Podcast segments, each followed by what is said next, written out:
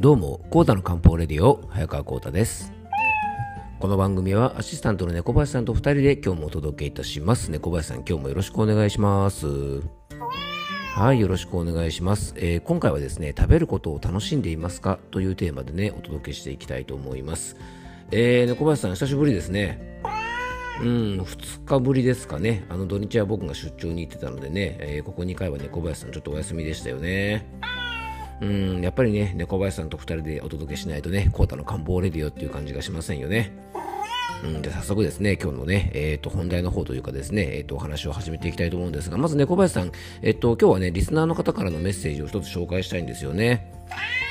じゃあ、猫林さん、じゃあね、えっと、メッセージの方を紹介していただけますか？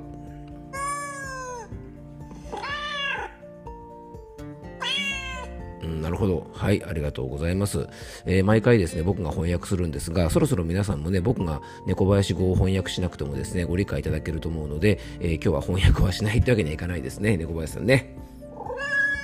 じゃあ、えっと、私の方からも紹介させてもらいましょう。えっと、養生ネーム、ミーナさんからのメッセージを今日は紹介したいと思います。えー、このメッセージはですね、840回の人生にも雨宿りが大事のね、エピソードを聞いて、えー、感想をね、ちょっといただきました。えー、じゃあちょっと紹介していきましょう。えー、人生雨宿りが大事という言葉がやっとわかるようになりました。2ヶ月前に体調を崩してしまいました。ずっと自分に言い聞かせて我慢してきたことが原因だと分かり体調をまず治すためにいろいろと決断しおかげさまで軌道修正をする見通しがつきました。ここまで体調不良になったのが初めてで元に戻すのに時間がかかっていますが大きな代償になっても気づけてよかったと思ってます。ありがとうございます。ということでね、えー、猫林さんね皆さんから素敵なメッセージをいただきましたよね。うん、あのー、やっぱりですね体調を崩すということはできればねあの避けたいことなんですが、まあ、体調を崩してしまった事実をミーナさんのようにですね受け取り方、えー、見方を変えることで結果としてねプラスに変えることもできると思うんですね。でちょうどね842回の回で、えー、事実は変わらないけども受け取り方を変えることはできるという話をしたんですがねあのまさにですねミーナさんはそれを実践されてるんだなと思いましたよね。うん、本当にね、あの素晴らしいことだと思います。で、まだまだね、あの回復途中で皆さんも大変だと思いますが、こういうものの見方ができるとね、回復への取り組みも本当に早いと思いますし、前向きに取り組むことができると思います。えー、皆さんがね、少しでも、えー、元気になるようにですね、これからもね、あの応援しております。はい。えっと、猫林さん、じゃあ、ここからね、ちょっと話は変わるんですが、昨日何の日だったか猫林さん、えー、知ってますかね？そうそうそう。昨日はですね7月11日でラーメンの日だったんですよね。で昨年ですねラーメンの日にラーメンを体調とか目的別でチョイスしてねこう食べるラーメン養生についてですねあのノートの記事やツイッターでちょっとお伝えした内容があるんでねちょっとそれをねあの改めてですね昨日ツイートしたりとかあのアップしてありますのでねぜひ興味がある方は僕のツイッターの方を見ていただくとですねこのラーメン養生についてのねノートの記事とかのリンクが、えー、貼り付けてありますのでねよかったらご覧になってみてください。例えばね汗をたくさんかいてミネラル不足で疲労感が強い時は猫林さんどんなラーメンがいいと思いますか？おお正解そうそう塩ラーメンですよね。でしかもですねどんな出汁がおすすめでしょうかね。こう汗をいっぱいかいた時っていうのは。そうそうそうそう。やっぱね、ミネラル豊富な魚介系の出汁ですよね。っていうような感じでですね、例えばね、こんな感じでちょっと紹介してたりとか、えー、肌が弱い方はですね、まあ、コラーゲンとかね、えっ、と、具材にね、あの、黒きくらげとかね、白ごまをいっぱいかけたりする豚骨ラーメンがおすすめですとかですね、まあ、ちょっとね、猫林さんこじつけもありますけどね、まあ、あの結構ね楽しんでいただける内容だと思いますのでよかったらですね昨日のツイッターとかを、えー、ちょっとチェックしていただいてねノートの記事なんかも無料記事になってますからねよかったらご覧になっていただけたらと思います、えー、それではコータの漢方レディオ今日もよろしくお願いいたします。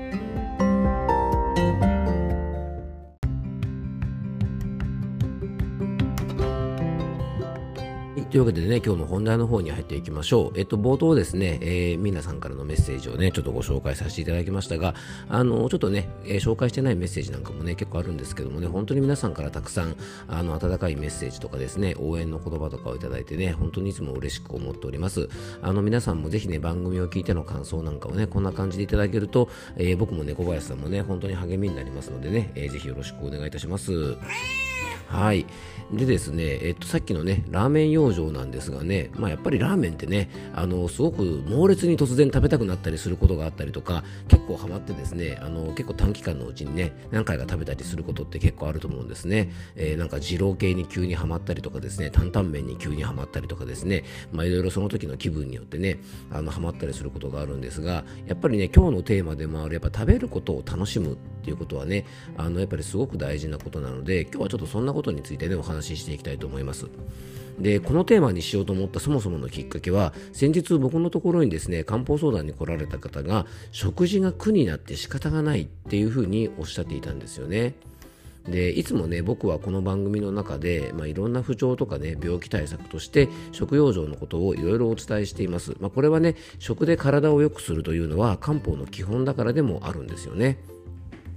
でまた今のように暑い時期とか季節の変わり目とか寒い時期とかね、まあ、その季節の変化に対応できる体でいられるようにするためにもやっぱり季節に合わせた食用状が大切なんてこともねよくお話しさせてもらってます。でそんな食用場なんですがその先日僕のところに来てくれたお客様がですね、まあ、食事が苦になって仕方がないというようなお話をしていました。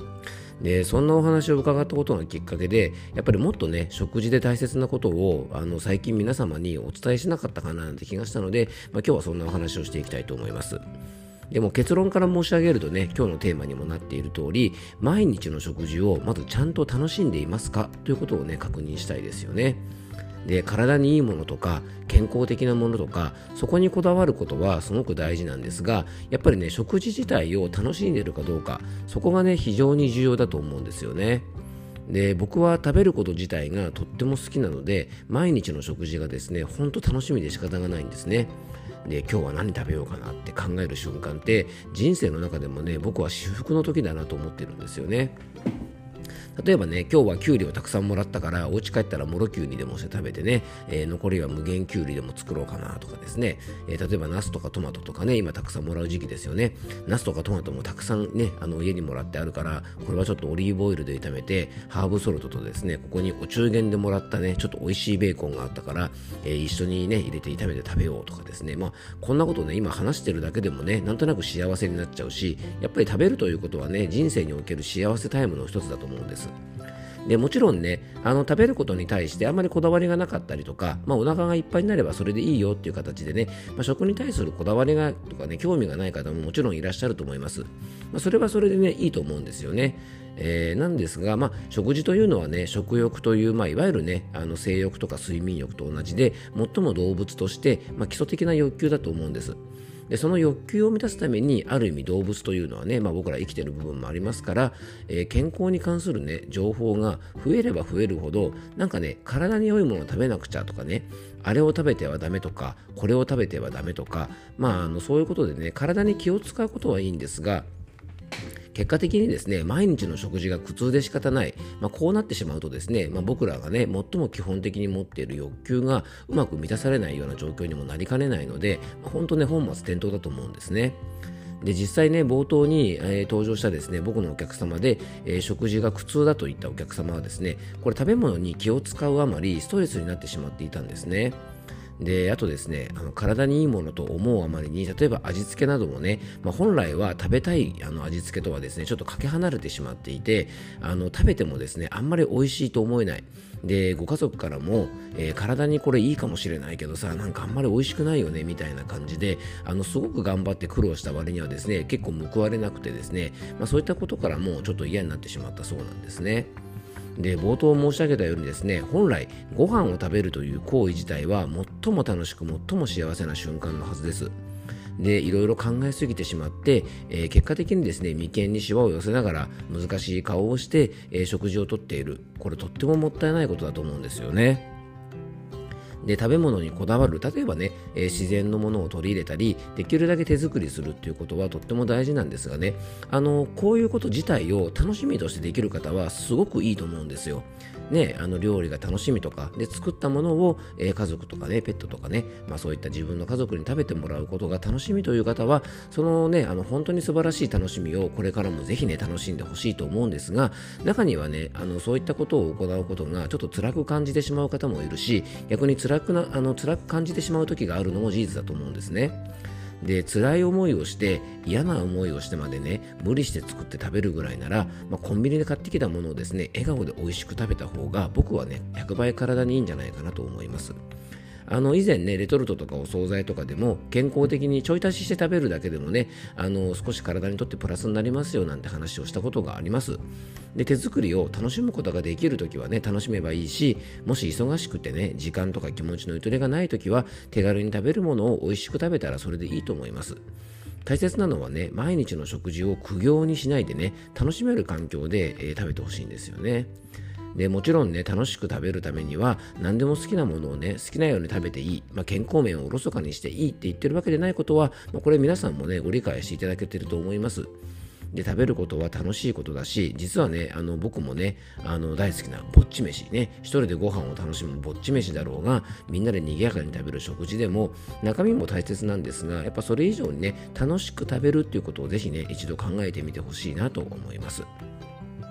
まあ、シンプルにね、皆さんね、今日何食べようかなって考えると楽しいですよね。えー、今日はね、カフェに行って、ここにこういうサンドイッチとですね、えー、こういうコーヒーを飲もうとか、この間もですね、僕あのね、東京に出張行ってる時に、なんか朝起きたらですね、なんかチーズ食べたいなと思ってですね、猛烈にチーズトーストが食べたくなったので、えー、そのね、ちょっとピザトーストみたいなのを食べたんですが、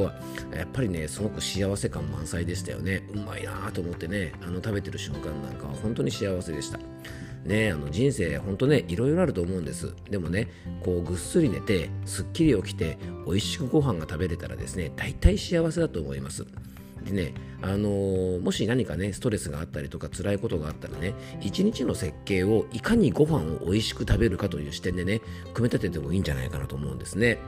で僕はねビール飲んだりするのがすごく大好きなのでどうすれば一日の最後に美味しいビールが飲めるのかっていうことをですねたまに考えます、はい、そうするとですね必然的にどういう時に飲んだビールが一番美味しいかというとですね一日ダラダラしてね飲むビールよりも仕事をですねめちゃくちゃ一生懸命やってですねもう心地よい疲労感を感じてさらにですね体もしっかりジョギングしたりして汗をかくことでもうビールが100倍ぐらい美味しくなることがよく分かりました。はい。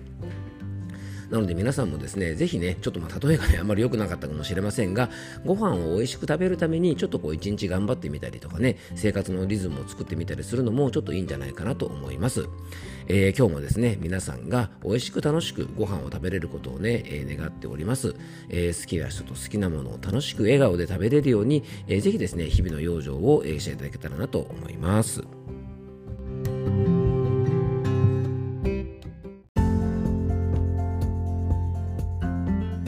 はい、今回もそろそろクロージングのお時間です。えー、冒頭にですね、皆さんからのメッセージもね、披露させていただきましたが、まあ、いろんな内容のね、あのお話をこの番組させてもらってます。なんかね、ためになる話もあれば、どうでもいい話もあったりとか、またそのどうでもいい話が好きなんて言ってくださるね、えー、リスナーの方もいらっしゃるのかなと思います。はい。で、あとね、あの話の内容によってはですね、結構ムラがあったりしてね、あの、結構聞いてる方はですね、あ、今日はちょっと気合が入ってないなとかですね、いろいろこうね、気がつくところがあるかもしれませんが、まあ、そんなところもですね、あのね、人間ですのでね、いろいろそんなところも含めて楽しんでもらえたら、えー、嬉しいなと思っております。えー、それでは最後に僕からご案内です。この番組ではですね、あなたからのメッセージやご質問、番組テーマのリクエストなどお待ちしております。メッセージやご質問は番組詳細に専用フォームのリンクを貼り付けておきますので、えー、そちらからよろしくお願いいたします。はい、えー、そしてね、僕との漢方相談をご希望の方は、僕のお店のホームページのお問い合わせフォームや、えー、LINE の方などからですね、お気軽にお問い合わせいただけたらと思います。えー、僕のお店のホームページや番組詳細の方にリンクを貼っております。はい、えー、そしてですね、7月の、えー、27日水曜日ですね、夜8時から、えー、漢方的ストレス対策の、えー、オンラインセミナーを開催いたします。こちらもね、詳細は番組詳細の方に専用ホームページのリンク等を貼り付けておきますので、えー、そちらをよかったらご覧ください。えー、今日も聞いていただきありがとうございます。どうぞ素敵な一日をお過ごしください。漢方専科サーター薬房の早川幸太でした。では、また明日。